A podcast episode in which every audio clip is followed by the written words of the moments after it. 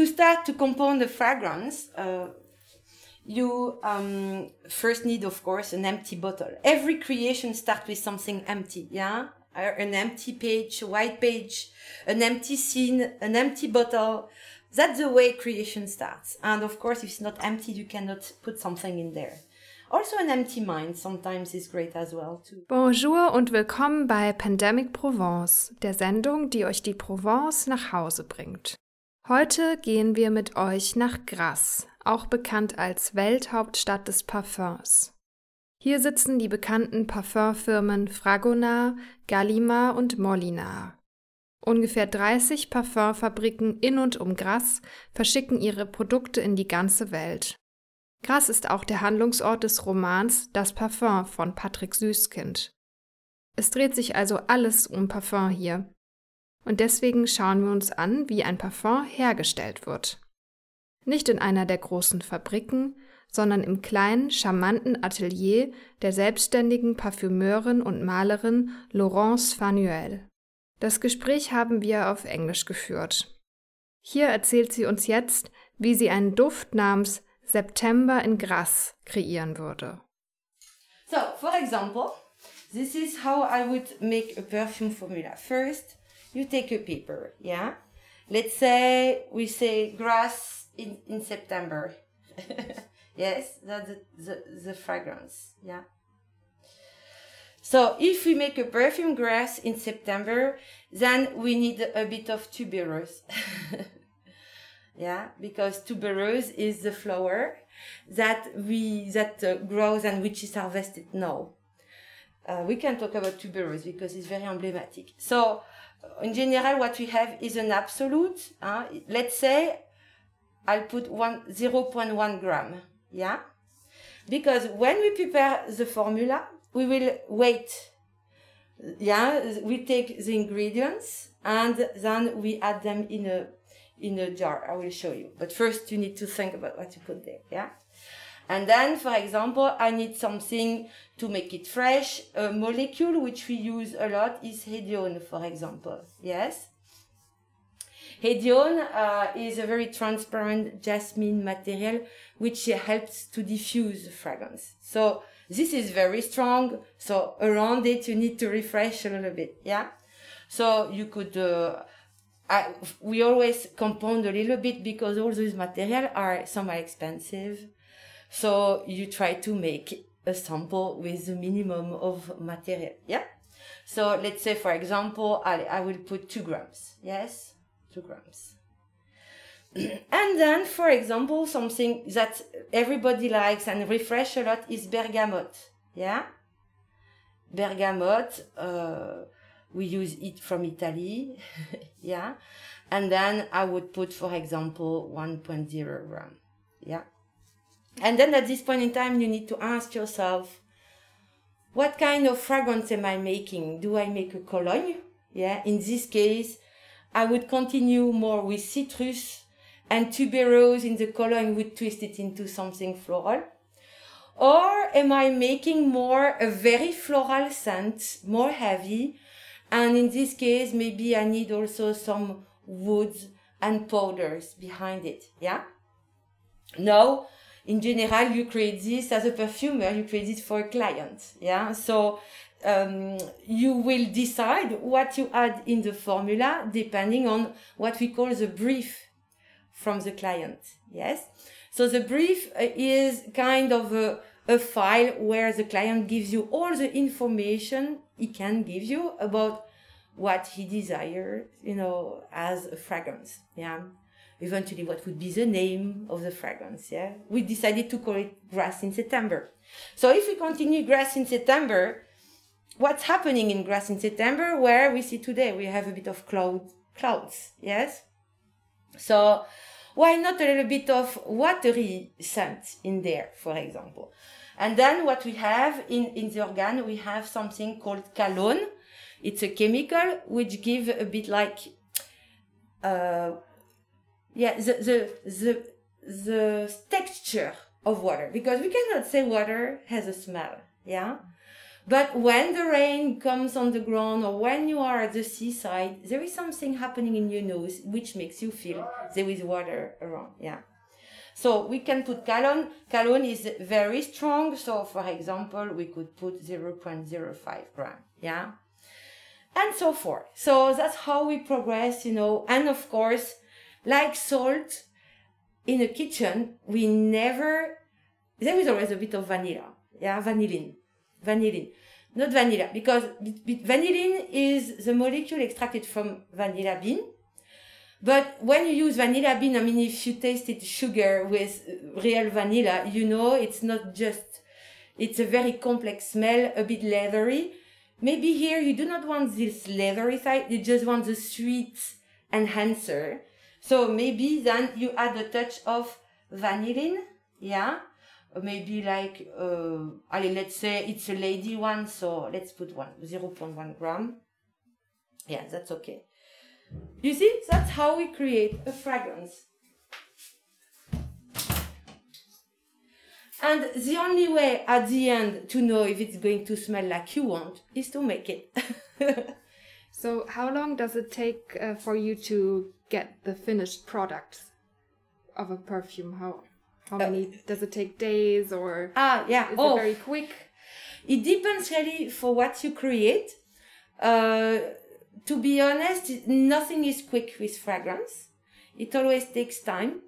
Uh, a fine fragrance can take one year of creation. If you start, especially like I did from a white page, it takes more time than if you start what many people do is to get inspired by something that exists and then twist it. That's why many fragrances today look like a bit each other's. Yes, because you get one which works well on the market and you say, well, I will twist. So it can take, if you start from scratch, to be honest, it can take one year and sometimes more. We often uh, speak about the number of trials. It can be really above 100 trials, 150 trials. Yes. Uh, Nun wollen wir zusehen, wie Laurence tatsächlich ein Parfum kreiert. To, to start to compose the fragrance, uh, you um, first need, of course, an empty bottle. Every creation starts with something empty, yeah? An empty page, a white page, an empty scene, an empty bottle. That's the way creation starts. And of course, if it's not empty, you cannot put something in there. Also, an empty mind sometimes is great as well to, to create. So, first, so you put the, the bottle on the scale and you ensure it's, uh, it's at zero, so you can start to add uh, your material. And then uh, you, of course, have to choose in the organ the material you, um, you put as a first one to add in your formula. And you take pipettes and then you start to put drops, to put drops in the jar. Yeah? We, we put very little. It's, uh, we compound far below one gram Voilà, we'll put this. Sometimes I decide to change uh, the ingredient uh, or the quantity, and then what I do is that I then correct my formula as to to fit with what I really have in my bottle. This smells a bit like uh, forest or pine, or what? What is it? Uh, here I decided to take angélique racine. It's a root from from a plant and yeah, this is very green and, and rooty, slightly bitter. For me, I really love, um, I love nature. So all those green, alors it's strange to say bitter for a, a, a, a smell because bitter is more taste.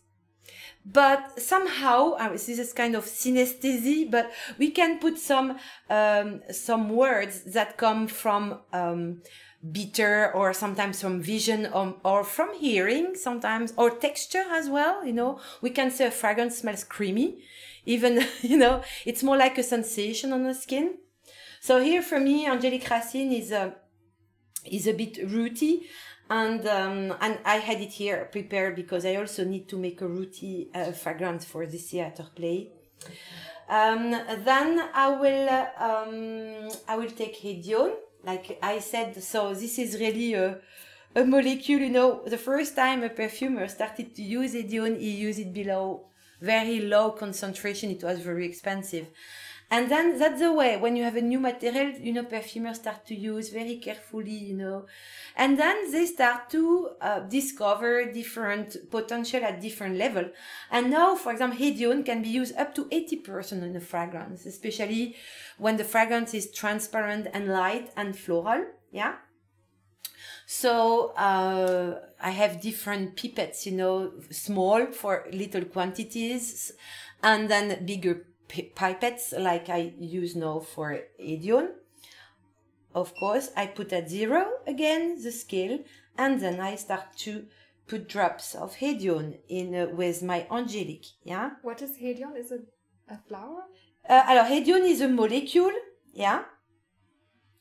And uh, to be honest, I don't know where the name came from because that's the marketing people and you know they have their way of creating things as well. But uh, it's really a molecule and it is uh, classified as jasmine. I can make you it, uh, but very transparent. Globally, it's floral. Let's say it's floral and goes well in every floral. So you see and, and I will make you it. So that's a little paper. Mm. Uh, in French, we say mouillette. Why? Because mouillette, you know, it's the bread you put in the eggs. it's a bit like this. But um, otherwise, a, a better word is une touche. Laurence hat sehr detailliert erklärt, wie sie das Parfum macht. Vielleicht habt ihr jetzt schon eine Idee bekommen, wie sie vorgeht. And who makes all of these ingredients? Ah, good question. Like for instance, sandalwood. How would you make a a liquid? The ingredients from yeah. sandal. Yeah, perfumery. Um, so, like I said, an organ is made of all these perfume sample, which are created by many many companies around the globe. So, if we became, you know, UNESCO uh, protected as a, a cultural, immaterial cultural know-how worldwide, it's because in every country you will find someone who is extracting and producing some material for perfumery. It can be, it used to be sandalwood from India, which was uh, distillated. It's uh, essential oil, yeah.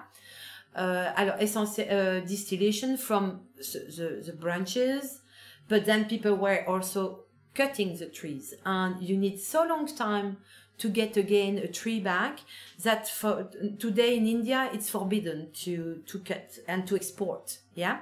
So then what happened is that uh, what ha- happened quite often now we try to see whether we can uh, plant the, those um, vegetables in uh, other countries to kind of expand the possibilities. So we have today sandalwood, for example, from Australia. Yeah. But the problem, even if you take the same species, and it adapts to a new country still because the climate is different and the ground is different the extract may smell different. We have that problem with patchouli for example which comes from indonesia originally and that's the traditional patchouli we use in many fragrances yes which is great. You know patchouli smell? Mm-hmm. yeah. But then we, we transplant it in other place and and then it's different. So yes perfumer may use it but it's not like you can use it as commonly uh, at the plant where you need to put patchouli um, so that is more a, a, yield problem. And there is other flowers like muguet lily of the valley which is more difficult to distill because it's really fulfilled with molecules which are very sensitive to the heat. And of course being very careful you could have a little bit i know some people did it but at the end you can not have volume in in in quantities uh, big enough to um to, to propose to perfume. Is it true that you can train your nose? I know that you have to train your nose as a perfumer right? Mm -hmm. and how long does it take and can everybody do it or are you born with a uh, a good nose? I would say you need three years to um, cover all the aspects of perfumery from starting uh, using ingredient naming year two you go a bit further and then you start to mix more complex things and you need three years to get the knowledge mm. and then you need 10 to 12 years of experience, you know, working on project to say, well, no, I make a fragrance like this. But even for me, every new creation is a challenge. It's not because you made a wonderful painting or wonderful perfume that you will do it again.